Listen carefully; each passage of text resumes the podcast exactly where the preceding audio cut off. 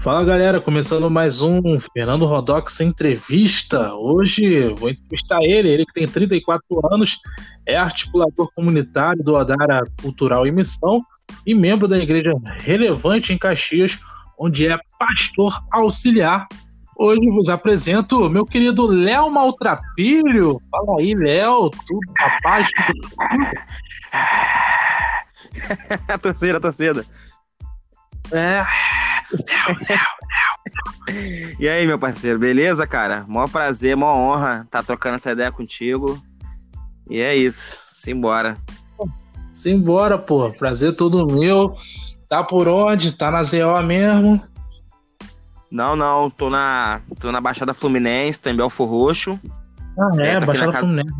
Tô aqui na casa da minha mãe. Minha mãe tá, tá, não tá muito legal, né? Pegou uma virose e Eita. tal. Eu peguei também, mas já, já, já tô no finalzinho do processo, né? Ela tá um pouquinho mal ainda, mas tá melhorando. Hoje teve uma melhora significativa.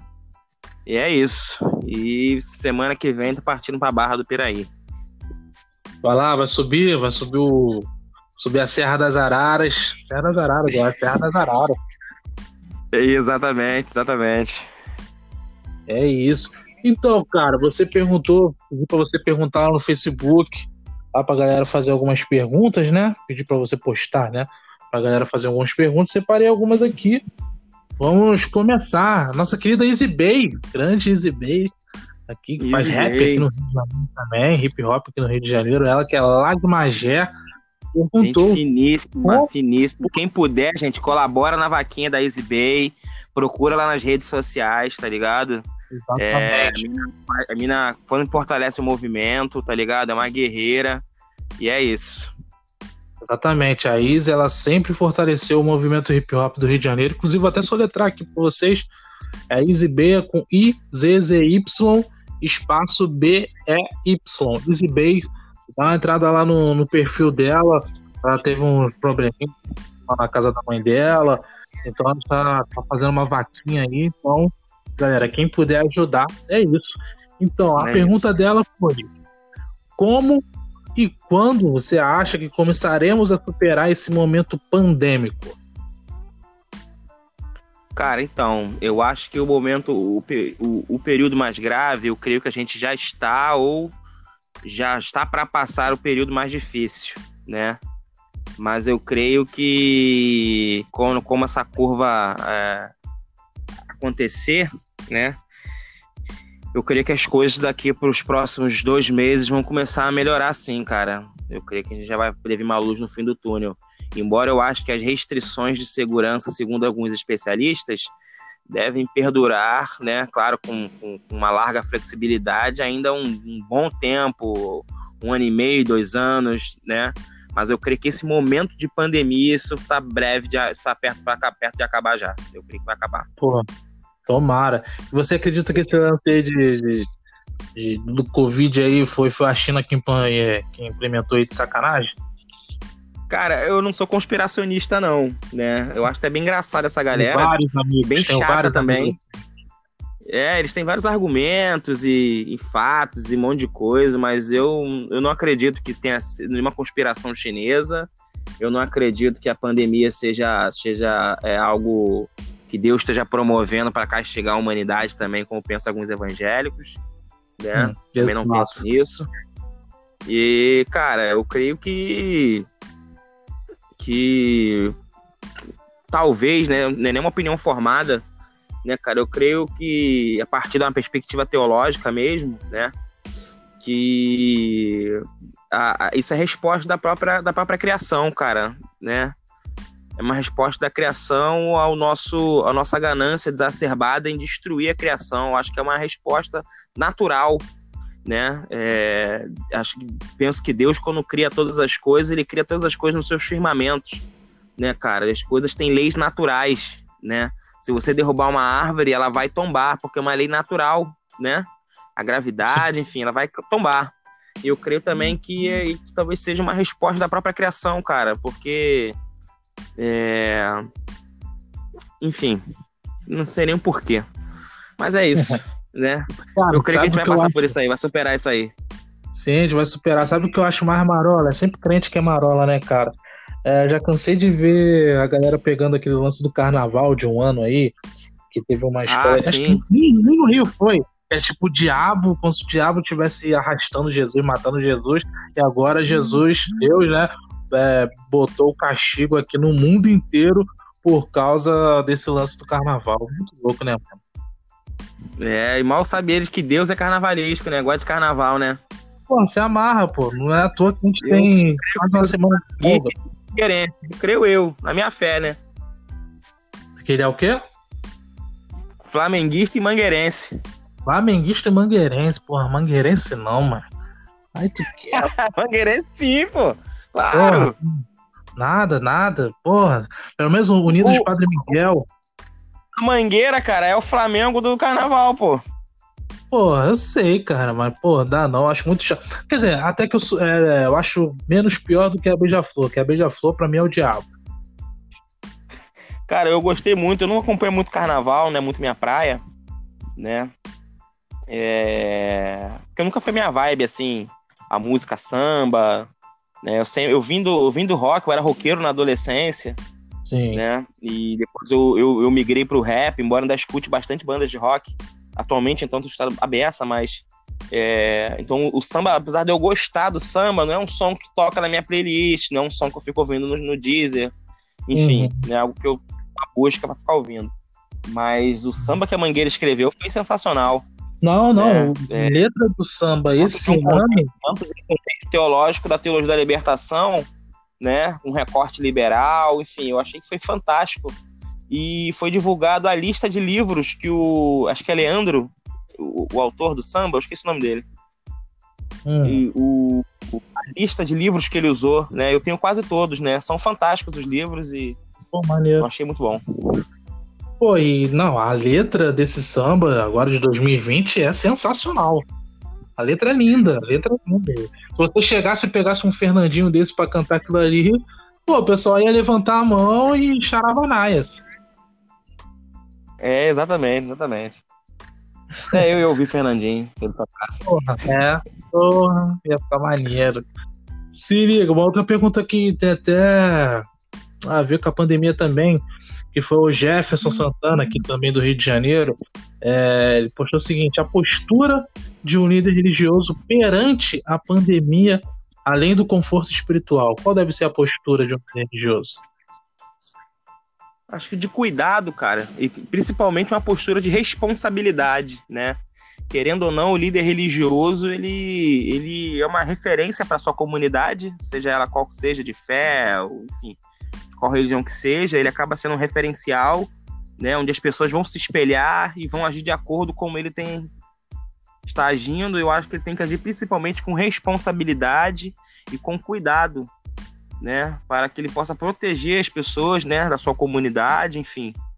É, infelizmente, a gente tem visto muito pouco disso aí, cara. Muitos líderes religiosos estão abrindo as suas igrejas, é, enfim, é fruto de uma teologia capitalista, né, cara, que segue a mesma lógica das empresas, né? Se a galera parar de frequentar, para de entrar recurso, para de entrar dinheiro, e a Uhum. empresa quebra igual a igreja quebra, né? A igreja quebra. E, outro, e, e o outro lado é essa questão, essa perspectiva mística que o brasileiro tem, né? O brasileiro, na sua grande maioria, é pentecostal ou neopentecostal, né? Eles têm essa mística de que é é necessário ir adorar no templo, né?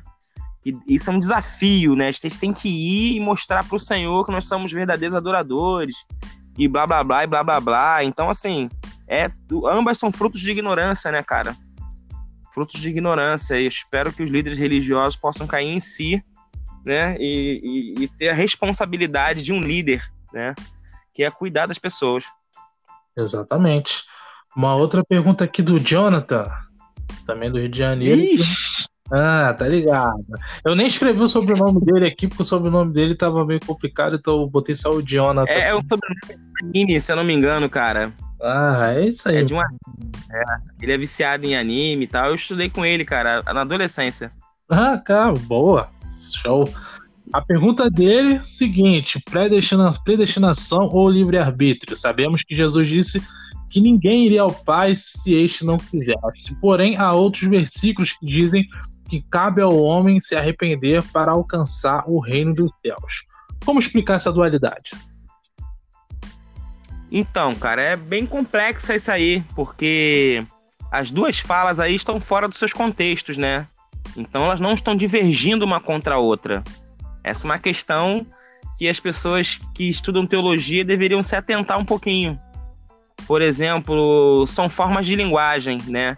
Primeiro, quando eu penso a predestinação, eu não estou pensando numa cosmovisão escatológica de ir morar no paraíso ou no céu, algo do tipo né? Eu enxergo a eleição que Paulo propõe, né, como uma eleição como um propósito para aqui e agora, né? E quando eu enxergo ele dizendo para as pessoas sobre uma escolha para morar no reino dos céus, se ele disse reino dos céus, provavelmente esse texto está no livro de Mateus, porque Mateus, como judeu, não não não falava é, a palavra Deus, né? Javé, então ele pronuncia, ele muda para céu para não, não cair no pecado de pronunciar o nome de Deus em vão. Né? E é só exatamente uma forma de linguagem. Quando se trata na Bíblia, é, Mateus de reino dos céus, Lucas de reino de Deus, João de vida eterna, estão se tratando do mesmo assunto, que é o reino de Deus aqui e agora. Então, nenhuma das duas passagens está falando sobre morar no céu. Por isso que eu digo que as passagens estão fora dos seus contextos né? Uhum. Então, assim, essa dualidade que estão criando, né, entre essa direita e esquerda teológica aí, né, calvinismo e, e arminianismo, é, é, jardim da infância da fé, né? Eu acho que isso não é, essa não é a preocupação da Total. Bíblia, né? Essa não é a proposta da Bíblia, né? É, é um assunto é, é, beira a ser irrelevante na Bíblia, porque a Bíblia tem mais de dois mil versículos tratando da, da sobre justiça social, para com os pobres é um assunto muito mais abordado que qualquer outro na Bíblia. Então as pessoas estão preocupadas com salvação por conta de uma teologia europeia que a gente herdou, né, formulada por pessoas ricas, abastadas, que não, tem, não tinham outra preocupação a não ser a vida após morte. Porque o rico, ele já decidiu a vida dele aqui. Então ele quer saber agora depois, aí, como é que fica depois? Né? Essa, essa preocupação com a vida eterna é uma questão é, bem, elitista, né? Porque você não vê os pobres na Bíblia preocupando, preocupados com vida eterna. Você vê os pobres na Bíblia pedindo para ser curados o tempo todo, né? Porque eles têm a vida deles não está decidida, eles estão com problemas aqui e agora, né? E essa é a proposta, né? A, a, vida aqui e agora, né? A vida eterna, o céu é uma possibilidade, né? Eu não vou descartar essa possibilidade, mas eu, eu, eu entendo que a Bíblia nem o próprio Cristo tinha essa preocupação Exatamente. e nem eu tenho. É uma possibilidade. É... Exatamente, exatamente. É, eu acho muito louco o que a gente vive hoje em dia, o que a gente está vivendo hoje em dia, né? Com essa questão, porque são várias facções, eu acabo chamando de facções, né? Exatamente. É a galera do calvinismo, a galera que é, do arminiano, do Calvino, a galera que da mesma visão cristã e tal. Então eu acho isso muito louco. São, acaba sendo facções e acaba dividindo a gente, né? Acaba dividindo o, o cristão. Acho que, tá, acho interessante ter essa ideia, você tem, beleza, pô, tu tem aquela visão e tal, mas, cara, nós seguimos o mesmo Deus, né? Mas infelizmente a gente acontece com algumas pessoas que conseguem deturpar tanto a palavra de Deus que eu acabo falando, cara, mano, eu sou ateu do teu Deus. Exatamente. É, eu, eu acredito que você também, né? Acaba, a gente acaba sendo ateu desse Deus deles. A gente, a gente é, cria deuses para si, né? É, eu não me lembro o teórico, pensador que diz que acho que é Federbar, vai dizer sobre esse Deus que a gente projeta. Esse Deus é uma projeção nossa. E é exatamente o que eu vejo por aí, cara. Eu não tô me, eximindo disso também, não.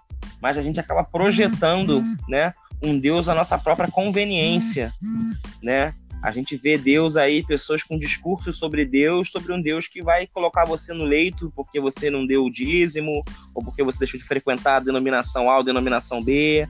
É um Deus que te coloca com câncer, é um Deus que faz você cair de moto.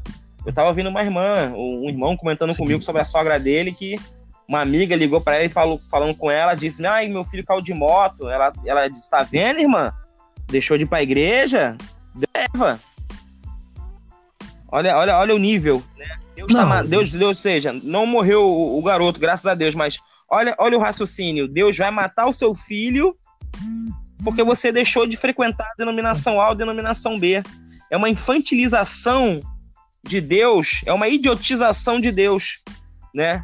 Infelizmente é o que a gente mais vê por aí, uma má compreensão do sagrado, né? E nós não percebe que um Deus que pratica um ato desse não é o eterno revelado nas escrituras, não é o eterno revelado nos evangelhos, né? Porque esse Deus aí é mau. É um Deus que faz o moleque cair de moto porque a mãe parou de ir à igreja. Olha, olha como Exatamente, Deus, Deus mau. Esse Deus aí é o, é o Deus desse século. É o Deus dessa galera aí que volta 17. Infelizmente é isso. Total, daqui a pouco a gente vai, vai entrar nessas paradas também. Vamos entrar nesse tema daqui a porque... pouco. Mas eu acho. Uhum. Sim, tu falou que é infelizmente, né? Infelizmente tem muito isso, né? Infelizmente tem essa. Aí cria essas, essas facções, né, cara? as pessoas continuam matando em nome de Deus, né, cara? Desde os primórdios, as pessoas matam em nome de Deus e a gente não, não, não, não aprende com a nossa própria história triste do cristianismo, embora sim tenha muita coisa boa, mas também tem muita coisa ruim que podia ter sido mudado, podia não ter sido feito, mas a gente continua reproduzindo os mesmos comportamentos, né, cara? A gente pega o Deus, por exemplo, é, os pentecostais fazem muito isso, né, cara? Eles, eles, eles eles encarnam muito mais a ideia do Deus do Velho Testamento, né? Aquele Deus militarizado de juízo do que o Deus de amor do Novo Testamento. Não estou dizendo que são pessoas diferentes. Estou dizendo que é uma, uma, a forma como eles enxergavam Deus é diferente da revelação plena em Cristo. Né? Você vê na o Antigo Testamento, né, cara, um, um texto que foi escrito por diversos autores em épocas bem diferentes né, que começa na época do, na época do bronze, né, ou, ou seja, na época da espada, na época que, que tinha reis que dominavam sobre os povos, e a ideia de Deus reflete aquela sociedade, não é ser diferente. Por isso a gente enxerga um Deus no Velho Testamento, que é um Deus que está sobre todas as pessoas, é o famoso Deus acima de todos, né? Então, a gente não compreende que o pensamento, a ideia de Deus, ela muda na própria Bíblia, ao decorrer do tempo vai se mudando. E nos apresenta um Deus diferente, né? E a gente encarnou, parece aquele Deus militar lá, aquele Deus que mais é semelhante a Marduk, o Deus babilônico, né? Que é muito semelhante ao Deus dos evangelhos. E e, enfim, vive debaixo dessa perspectiva, né, cara? Vive embaixo desse Deus que quer subjugar a religião dos outros, do Deus que quer que quer que meu Deus é verdadeiro, o teu é falso. O, se você não concorda com que tudo que eu penso, o que você pensa é heresia, aí cria essas subfacções, né, cara? Dentro das igrejas evangélicas, é presbiteriano que, que critica batista, que critica pentecostal, que critica sei lá o quê. E a gente fica esse essa igreja que é irrelevante na sociedade, né? Nós somos mais de 50 mil evangélicos no Brasil, não faz nem cócegas na nação, somos completamente irrelevantes. Se a gente parar para tentar as lideranças como Silas Malafaia, é, Marcos Feliciano, a gente vê que a gente está muito mal de lideranças, né, cara? Muito mal. Então, enfim, eu não vejo nenhuma solução para esse movimento evangélico a não ser acabar com ele e recomeçar outro. Tem uma música do Vitor Kivitz que diz sobre a desconversão, né? Na verdade, é um poema do Paulo Brabo, que é um teólogo excelente, que eu gosto bastante. Ele fala sobre o último cristão, né? Até Nietzsche, ele acho que tirou isso de Nietzsche. Nietzsche vai dizer isso, que o último cristão, o único cristão morreu na cruz. E Paulo Brabo vai dizer que o último morreu na cruz, né? Então é isso, cara, porque o resto é meras cópias imperfeitas mesmo. É, eu sempre falo, uma parada que eu sempre falei, e inclusive eu fui eu fui bloqueado pelo Facebook três dias porque eu digitei cristão bom e cristão morto. É, exatamente. Exatamente. Tu posta isso, cria uma polêmica danada. Facebook bloqueou tudo. E tu vai postar um negócio desse, vai criar uma polêmica danada, que as pessoas têm capacidade cognitiva zero, interpretação de texto zero. Né? Você deu exemplo aí do carnaval Zero. O, o, o, o, que, o, que, o que qual a informação que estava passando aquele samba enredo e aquele desfile? E as pessoas foram incapazes de compreender. Incapazes de compreender algo tão simples de se compreender, na minha opinião, né? A gente vê isso pela rede social. Você posta algo simples, as pessoas vão lá e fazem um, um inferno na tua postagem, né? Parece que elas fazem questão de não entender o que você tá falando. Uhum. Eu não sei o que acontece. Cara, eu acho é muito louco, porque vamos supor, o cara pegou, desse caso da foto lá do carnaval, o cara pegou uma foto, simplesmente congelou aquilo ali e começou a espalhar. Olha só o que, que estão fazendo, estão denegrindo a imagem de Jesus e blá blá blá blá blá blá. E, cara, isso é tão louco, tão louco, que isso acaba é, tendo proporções gigantescas, que com certeza você já viu isso nos últimos dias, porque só eu vi umas oito, oito, dez vezes. E a quantidade de gente propagando fake news, dizendo que ah, tá acontecendo isso, cara, a galera hoje em dia, é, eu, eu costumo dizer que nunca foi tão fácil você, você ter acesso à informação só que, mesmo sendo uma época tão fácil de você ter acesso à informação, a galera parece que não quer se informar. Parece que só quer ver o que, o, o que acha que é legal. Tipo, ah, esse site aqui, hum, não, essa pessoa que é, compartilhou isso, ah, então eu vou compartilhar também, porque com certeza o que ela disse é verdade.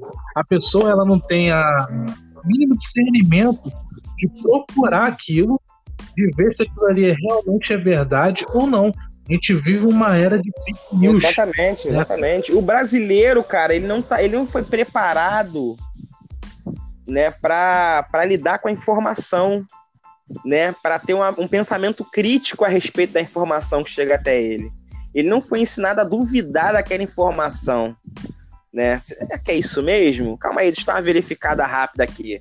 Uma coisa simples, ver a data da matéria, ver a fonte, qual fonte que é.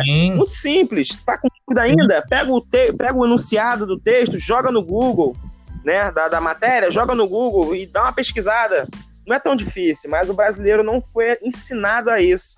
A nossa educação é completamente defasada, é uma educação bancária, né? Como dizia Paulo Freire, é uma educação mecanizada que gera só um adulto que não tem gosto por leitura, por literatura, porque estava vendo a semana uma pessoa criticando Paulo Freire, dizendo que o Paulo Freire, a culpa do Paulo Freire é o emburrecimento no Brasil da educação.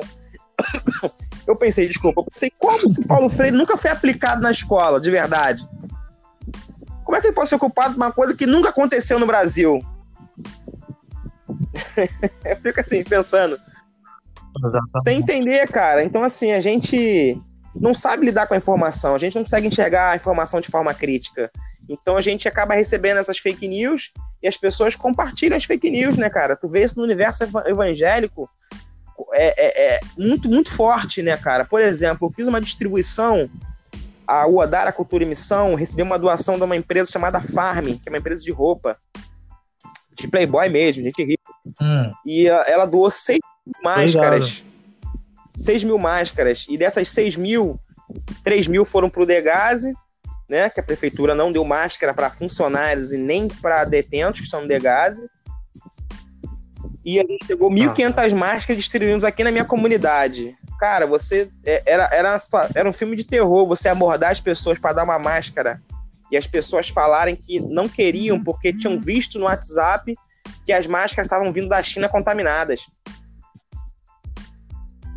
Perguntava assim: é do posto? Eu, não, não, porque do posto eu não quero, não. Do posto veio da China, tá contaminado.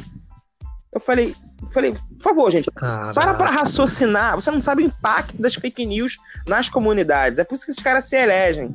Né? Há uma maioria periférica que vive em comunidade, esse pessoal é alvo fácil de fake news.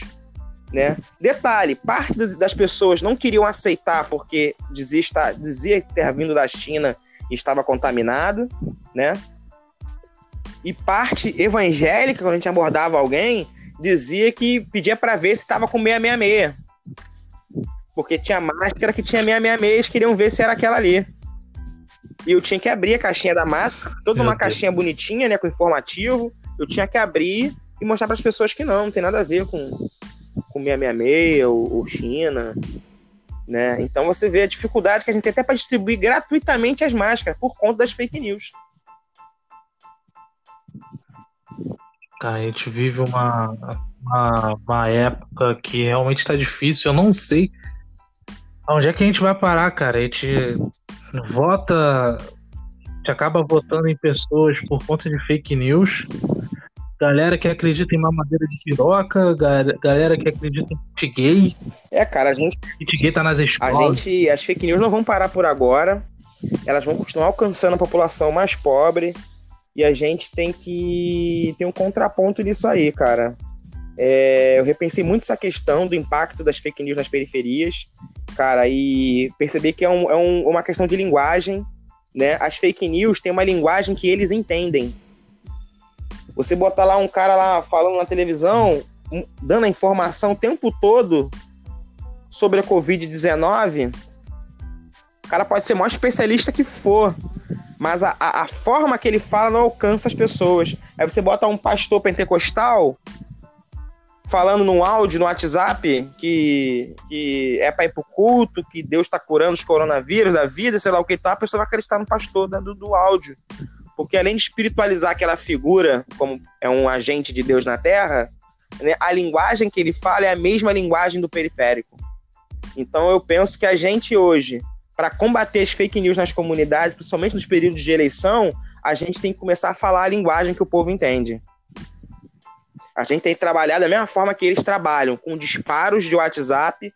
Só que eu, eu, costumo brincar, até brinquei com uma amiga minha que é o fake news do bem, né? Que é o que é o, é, é, é o true news, que é ser a verdade, né?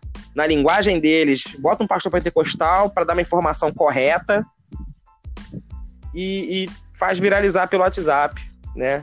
Pega um, uma pessoa fazendo um vídeo desses que faz esses vídeos aí, né? Andando no carro e e fala um monte de asneira aí, que eu vi até um vídeo desse de um cara falando sobre as, as máscaras estavam vindo infectadas. Eu falei, faz um vídeo desse, igual desse cara aí, só que falando que as máscaras não estão infectadas, que as máquinas estão, as máscaras estão boas e tal. Enfim, eu falei, tem que usar as armas que eles Sim. usam para poder informar a galera que é linguagem que eles entendem. Exatamente, faz um contraponto. Eu achei lindo, cara, que teve uma mulher essa semana, semana não, semana passada, que ela era lá de Minas, né, ela publicou um vídeo dizendo que, que, que os cemitérios lá de BH estavam todos vazios, cheios de pedra, que, tinham, que abriram as covas, estavam cheios de pedra, que ninguém estava morrendo de Covid. Meu irmão, chegaram nela e ela teve que pedir desculpas. Não teve como, a polícia foi lá no trabalho dela. Aí o vídeo da, da, da, fazer um vídeo do caixão sem, sem nada, com pedra, era de três anos atrás. Era de uma outra questão. É, cara. Né? Eu vi que ela teve que se desculpar, se relatar, né? Mas como, como, como achar é, todas essas pessoas que estão divulgando fake news pelo Brasil, né, cara? Tem que ser um trabalho árduo, né? É difícil. E muitas vezes. Eu acho que quando não chega nas pessoas, né, cara? A notícia errada chega, mas muitas vezes a pessoa lá pede uma desculpa, se retrata e esse vídeo acaba não viralizando, não chegando nas pessoas. É, é complicado. Exato, né? Porque, tipo, meio que a, a, a desgraça traz mais cliques, né? Uhum, é isso. Então é, é tudo muito complexo. Muito complexo. Cara, agora já voltando, já trocando um pouquinho de assunto, já indo para um lado mais polêmico, né? Estamos aí 2020, dois anos de governo. Você tem algum parecer aí desses dois anos de governo? Tanto aqui do Rio de Janeiro, né? Quanto do, nosso presidente, né? Tanto do Witzel quanto do nosso presidente. Pode ser do três, não? Pode ser do Crivella também, não? Porque eu tenho uma, uma palavra, bosta. Bosta. Agora, uma televisão agora, antes de a gente começar a nossa troca de ideias, que um, uma, uma, eu esqueci o nome do hum. aparelho, ia ser retirado lá da Igreja Universal da Rocinha e ser levado para a UPA.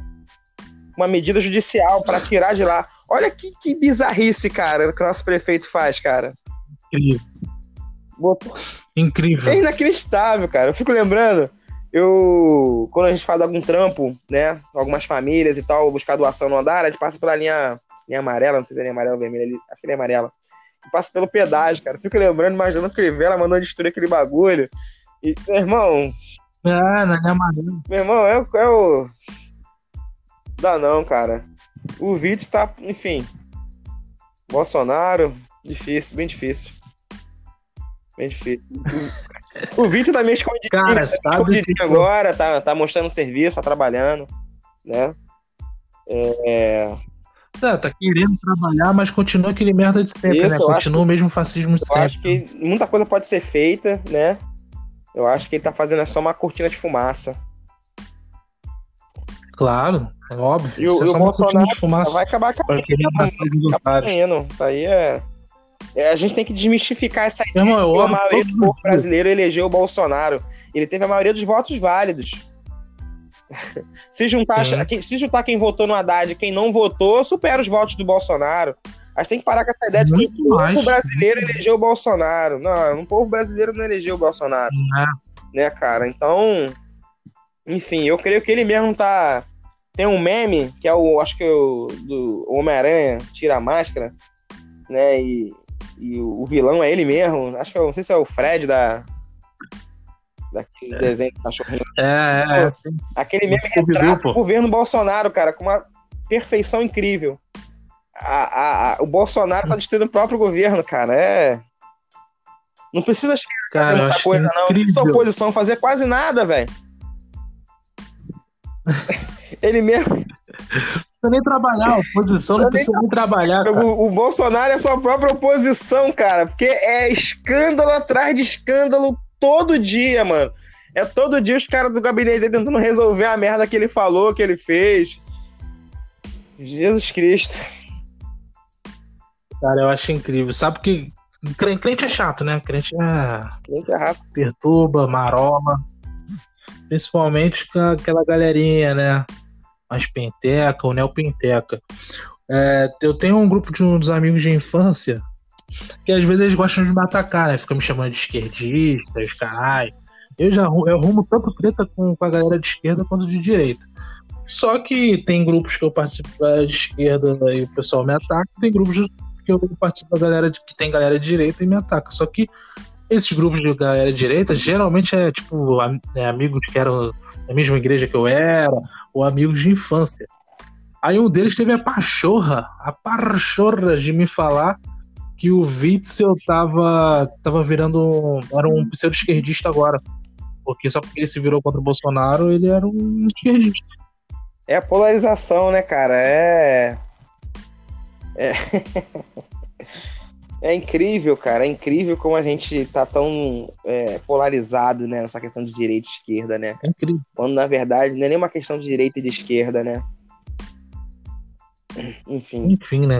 é, eu escuto isso o tempo todo, escuto o tempo todo, embora em nenhum momento alguém pense que eu seja é, um, vamos dizer assim, da direita, né? Eu sou acusado de ser de esquerdista o tempo todo. E eu não sou bem sincero. Eu tenho, eu tenho tendências, sim, né, ideológicas muito semelhantes à, à da esquerda, se aproximam bastante. Se eu tivesse escolher entre uma ou outra, sem dúvida alguma eu seria de esquerda. Mas eu tenho minhas críticas também, principalmente ao movimento, principalmente aos progressistas, né? E falo do, do meu lugar de fala é, nos meios dos cristãos, né, cara? Eu, eu não, não fecho tanto assim como as pessoas pensam com a galera progressista, porque eu acho que eles fazem é, é ciranda- é cirandagem, mais do mesmo, e Uhum. enfim, não vejo muita diferença no trampo deles. E, e torço para que a gente supere essa polarização aí, essa idiotização, né? Exatamente. Que é muito louco. Cara, me fala aí qual foi dessa tua caminhada no, no meio cristão aí, desde o começo. Qual foi o momento mais inusitado e o mais difícil que você já passou? Você lembra de algum, cara? Cara, lembro, assim, mais inusitado.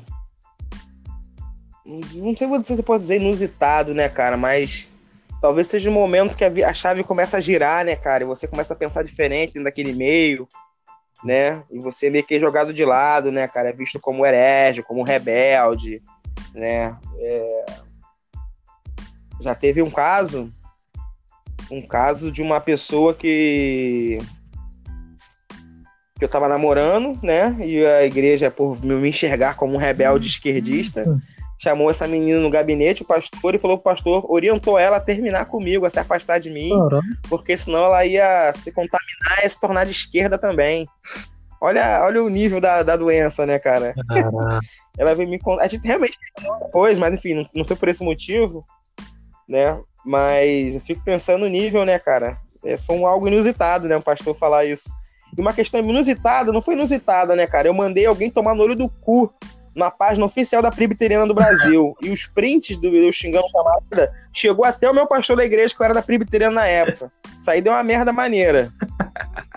Sério mesmo? Deu uma merda maneira. Um concílio, um concílio na igreja, né, do presbitério para decidir o meu destino. a denominação. Mano, que lindo isso. Na moral, que lindo. Foi, foi, foi maneiro. Graças a Deus. E momento difícil, cara. Momento difícil que eu tive assim, cara.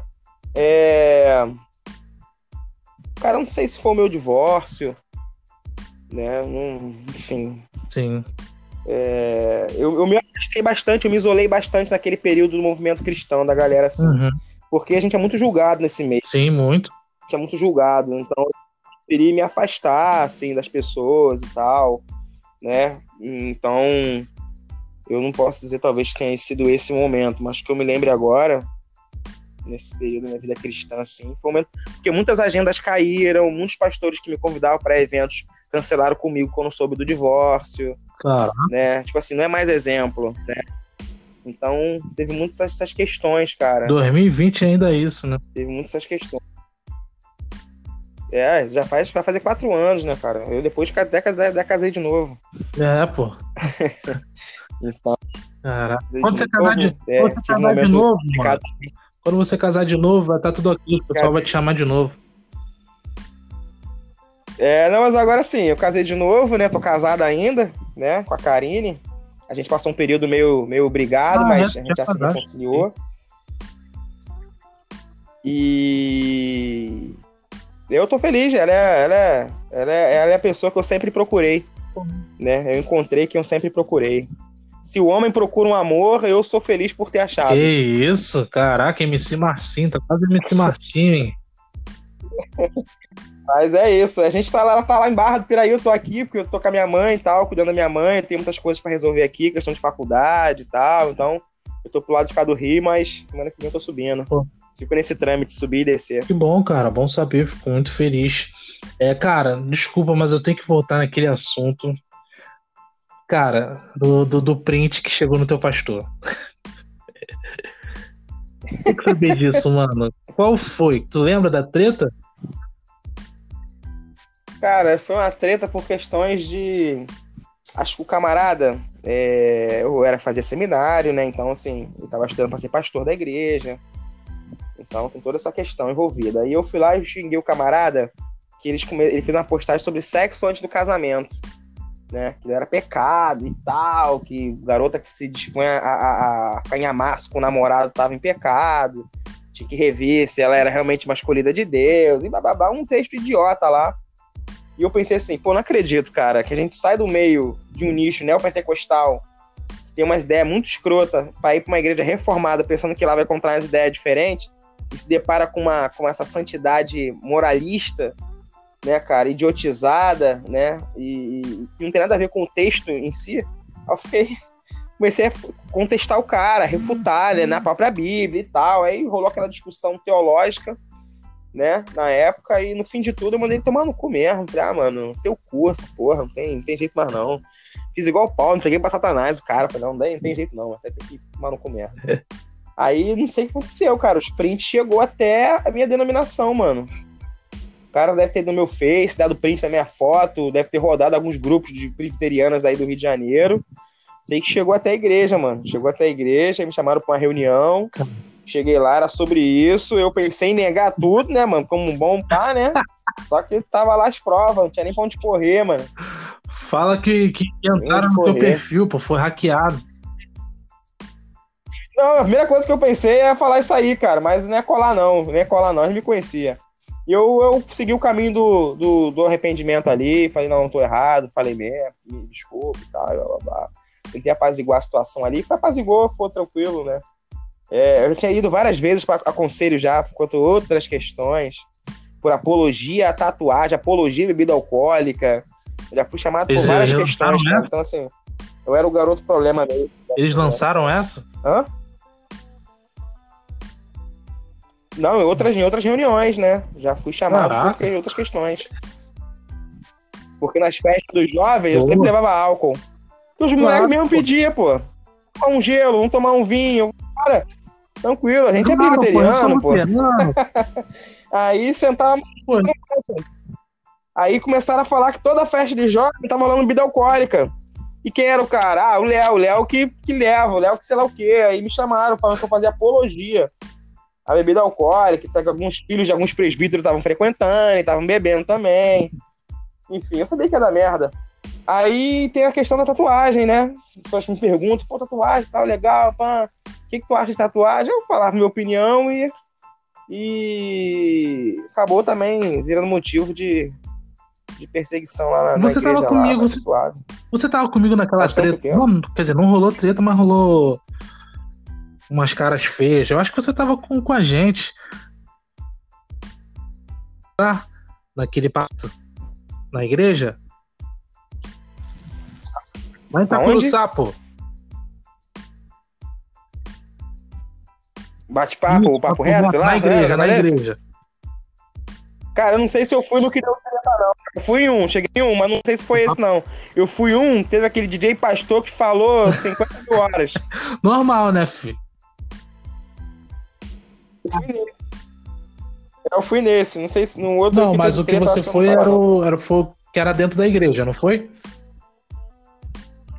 Foi, então, foi isso aí mesmo. Até a menina perguntou foi. questão de tatuagem. Aí veio o pai, meio, meio bolado. O pai ficou meio puto, tá ligado, né?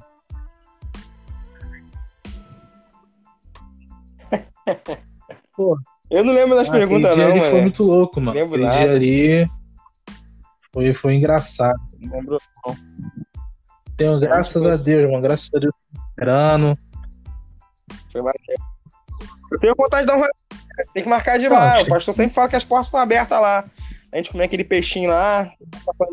Passar essa pandemia aí, a gente tem que, pô, dar um pulinho lá, Claro, aquela pô, praiazinha, pandemia, Depois da peixinho, pandemia a gente vai lá. ficar de boa. É, aí falando aquele link de, de, de bebida que você tava falando. É, graças a Deus sou luterano, né? Tenho aqui meu. Né? A gente tá aqui de leve, de boa. As festas da luterana dos jovens são engraçados. Sempre vê as fotos, é sempre o, o maluco com uma Heineken na mão. Eu falo, caramba, isso aí tá errado, mano. Tá muito errado. No lixo. Eu não curto Heineken também, não, casa, mano. Eu comprei duas garrafas. Bem sincera, eu acho amargo mesmo. É... Eu acho, Sim, sim, eu acho vendo. amarga mesmo, tá me ouvindo? Eu acho amarga. É... E eu tô acostumado. Nego até me zoa, né? Ah, tu gosta de cerveja, pô, cerveja aí não é cerveja de verdade. Eu Mas, mano, mas eu sou brameiro, mano. Eu gosto de Brahma, eu gosto de Antártica. Cervejas que são. Sei lá, é. Como é que eu Ah, essas cervejas gourmetizadas aí não dá, não, filho. Enfim. Eu falei assim, cara, eu até bebo. Se só tiver açaí, eu até gosto de uma Não, mas eu falei, bebo tem de eu boaça. Budweiser eu gosto e tal. Acho ela levinha. Acho, acho ela levinha, que eu mais gosto é essa até. Mas assim, mano, eu não tenho. eu- se tiver só Heineken, eu vou beber. Mas gostar, gostar, eu não curto. Papo reto, você acha que eu não muito com a Heineken? Eu acho que muita gente. Eu acho que é É, mais o deve hype, ser. entendeu? Ser Budweiser, de ser uma, de ser uma Heineken e tal, aquele hype, mas Cara, acho que não acho tudo, não. cara, pra mim, Heineken de eu. Faz um tempinho que eu não bebo, cara. Minha patroa é, parou de beber, então assim, Ah, é? faz um tempinho que eu não bebo. Ah, pô. É porque eu- a galera que eu ando Então a não tem bebe, né? andar Então, assim, não é sempre que eu tô. É, então a sempre gente vai ter que andar bebendo. junto, porra. Eu comprei uma. duas, duas. É, porra. Comprei duas garrafinhas de Heineken. É, eu só tinha bebido uma vez e esquecido como é que era o gosto. Caraca, abri ontem, ontem, ontem, ontem, uma garrafinha. Cara, que bagulho ruim, mano. Falei, que isso, pelo amor de Deus. Como é que o homem faz um negócio desse, troço ruim pra caramba? Mas graças a Deus eu tenho minha. Cara, eu não sei se é. Porra, eu gosto de um gelinho, cara. Eu gosto tranquila, velho. Sem caô, né, cara? Pô, o irmão toma um gelinho, tá de boa, deixa o irmão tomar um gelinho dele, entendeu, mano? Eu acho que a gente podia até ter uma vida mais saudável, né, cara? A vida religiosa mais saudável, né? Eu, eu, eu, eu, luto muito por isso na minha igreja, cara. Lá onde o pastor, Gilberto Chagas, é o pastor da igreja, meu parceiro, tem a mesma idade que eu, molecote também, né, cara? É um cara não bebe, né? Mas tem uma cabeça fora de série, assim, relacionada a essas questões evangélicas, né, mano? E a gente topou o desafio de pastorear essa igreja aí, de plantar uma igreja. Faz dois anos que a gente plantou essa igreja. Era quatro pessoas no início, hoje são 56 irmãos, né, irmãs. E mais que a gente não fique batendo nessa tecla da bebida, né? Uma igreja que parte é uma igreja, uma galera nova, cabeça aberta, que bebe com a gente até, e parte da igreja é bem pentecostal ainda e tal, veio de outras igrejas. Então a gente não fica falando sobre muito sobre isso de púlpito, porque a gente pensa que não é, não é prioridade, né? Essa prioridade é falar sobre a justiça do reino de Deus, né? Mas se a gente é super aberto a conversar com as pessoas e, e desmistificar e desconstruir essas ideias religiosas e tal. Acho que a gente, nosso grande propósito como denominação de fé, comunidade de fé, é essa desconstrução dessa, dessa, dessa ideia religiosa é, é, é, que escraviza, né, cara, e, e, e, encorajar os irmãos a viver uma vida para a glória de Deus, que é uma vida a serviço do próximo, né? Que a gente fala que esse é o culto, né? O verdadeiro culto e, e é isso. Estamos tentando topar claro. esse desafio de tocar uma igreja. Não é fácil, não imagina, é fácil. né, mano? Aqui em Campos, infelizmente, igual eu te falei, né? Outro dia eu tava comentando contigo, né? Aqui não tem uma, uma igreja. Digo, igreja tipo a parede, né? O prédio. Não tem luterano aqui em Campos, infelizmente, mas agora tem uma, tem uma, uma missão que, é que são nas casas e tal. E já teve culto aqui em casa já duas vezes, agora por conta da pandemia tá tendo. Então, ter, ter essa reunião, né, cara, tá junto com a galera é sempre muito bom, cara. Sempre muito bom, sempre muito, sempre muito válido, né? Não é? Eu, eu sou apaixonado, cara, pela igreja. As pessoas falam que eu odeio a igreja. Não é porque tu não gosta da igreja. Por que, que você critica tanto? Eu falo, cara, é porque eu amo. Né? Deus corrige a quem ama, né, cara? Eu amo a igreja, mano. Eu não vivo sem isso. Eu sou acusado de ser desigrejado, mas eu nunca uhum. fiquei sem congregar na vida. Eu me converti há 11 anos atrás. Eu tenho essa fama de ser desigrejado, não Léo é desigrejado. Muitas pessoas me procuram falando, Léo, eu sou igual você também. Abandonei a igreja. Não, calma aí, calma aí, calma aí, cara. Eu não abandonei a igreja, não, cara. Eu tô na igreja desde sempre, desde que eu me converti, cara. Eu acredito nisso aqui. Eu acredito que essa instituição religiosa não é a igreja, mas ela é uma ferramenta da igreja.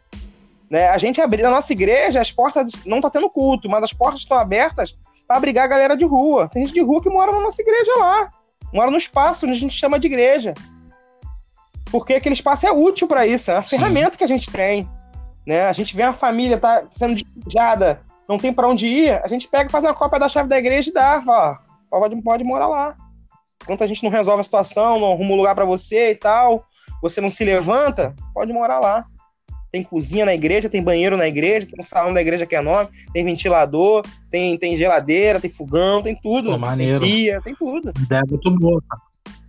Pode com a família. Então, assim, a, a, nossa igreja, a igreja é uma ferramenta, a, a, instituição é uma ferramenta da igreja. Então as pessoas confundem muito, né? Me, me acham que eu sou um desigrejado que eu odeio a igreja, mas é o contrário. Eu amo a comunhão. Eu tô com saudade de ir pro culto, cara. É onde é, pra tu ver. Eu falo, gente, tô com saudade de, de, de a gente chegar lá, a gente abrir a Bíblia, ler um ah, texto, compartilhar, Exato. a gente cantar uma música. Eu tô com saudade disso aí. Mas não é o momento disso. Né? Não é o momento disso. Mas que eu sinto a falta, tem que entender que isso não resume a minha espiritualidade, né? Isso é só uma parte que eu acho bom para mim, né? Eu não posso nem dizer que é bom pro outro, é bom para mim, né? Mas que a nossa espiritualidade se manifeste na vida. Então, Vamos cultuar na vida enquanto isso. A gente não tá fazendo culto, não estamos fazendo live para alimentar a igreja com culto uhum. online, nada disso. A gente está se reunindo só com as medidas de segurança para todo domingo entregar os, os, kits que a gente tem pedido na rede social, cobertores para as pessoas em situação de rua, kit de higiene para as pessoas em situação de rua. A gente faz uma janta, leva para a galera, faz um varal solidário de roupa, né, cara? Então, assim, a gente tem, a igreja tem se movimentado na missão né? Porque é um momento que as pessoas estão passando extrema necessidade. Durante a semana a gente faz corre de cesta básica, A gente vai lá e, e consegue pedir oferta na rede social, consegue valor X, vai lá e ó, compra tudo de cesta básica, deixa lá na casa do Gilberto e fica atendendo as, as demandas que vão aparecendo. Todo dia tem demanda, todo dia tem demanda. Hoje eu levantei de manhã com um print de um grupo no Facebook, de uma. que pintaram de uma irmã, falando que estava dois dias sem comer. Sem uhum. fralda para as crianças, sem leite. Dois dias, dois dias. Eu mandei na hora o meu contato, falei, ah, bota meu contato na postagem lá, entrei em contato com ela, que eu tentei achar no pelo Facebook, não achei pelo nome da irmã lá. Falei, pode passar meu contato. Já soube que passaram meu contato para ela. Só tô aguardando um retorno para a gente estar tá com dinheiro em caixa aqui para a gente comprar a cesta básica e ir para o mercado fazer compra. As pessoas não comem só arroz e feijão, né? Claro que dentro de uma extrema necessidade, enfim, uhum. vai comer o que tiver, mas se a gente pode ir além disso, compra a cesta básica, faz compra no mercado e corre para colher, para, enfim. E nisso a gente vai em terreiro, a gente vai em católico, a gente vai em ateu, a gente vai em quem for, quem tiver que ir. Né? E a igreja tem se movimentado lá, cara. E a gente espera muito, cara, que quando essa pandemia passar, esse espírito de solidariedade não vá junto. Tomara, né? né? Que ele permaneça, que ele continue, porque foi desnudado a fragilidade de uma sociedade inteira uma, que tem uma grande, desigual, grande profunda desigualdade social, né? Essas pessoas estão passando fome, mas são pessoas que já passam fome há muito tempo.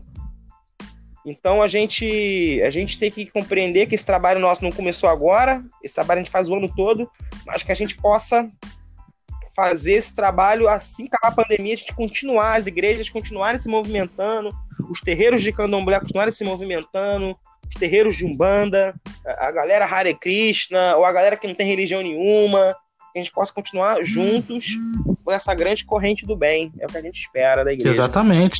Com essa palavra boa aí de, de fé e de futuro, que a gente vai com. Já vai encerrando a nossa entrevista aqui.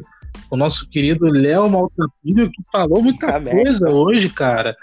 Gostei, gostei, Léo. Tu curtiu? Curti, eu tô tá falante hoje, né? Tô falante. Ah. nasci pra isso, hein? Tem entrevistado. Gostei, hein?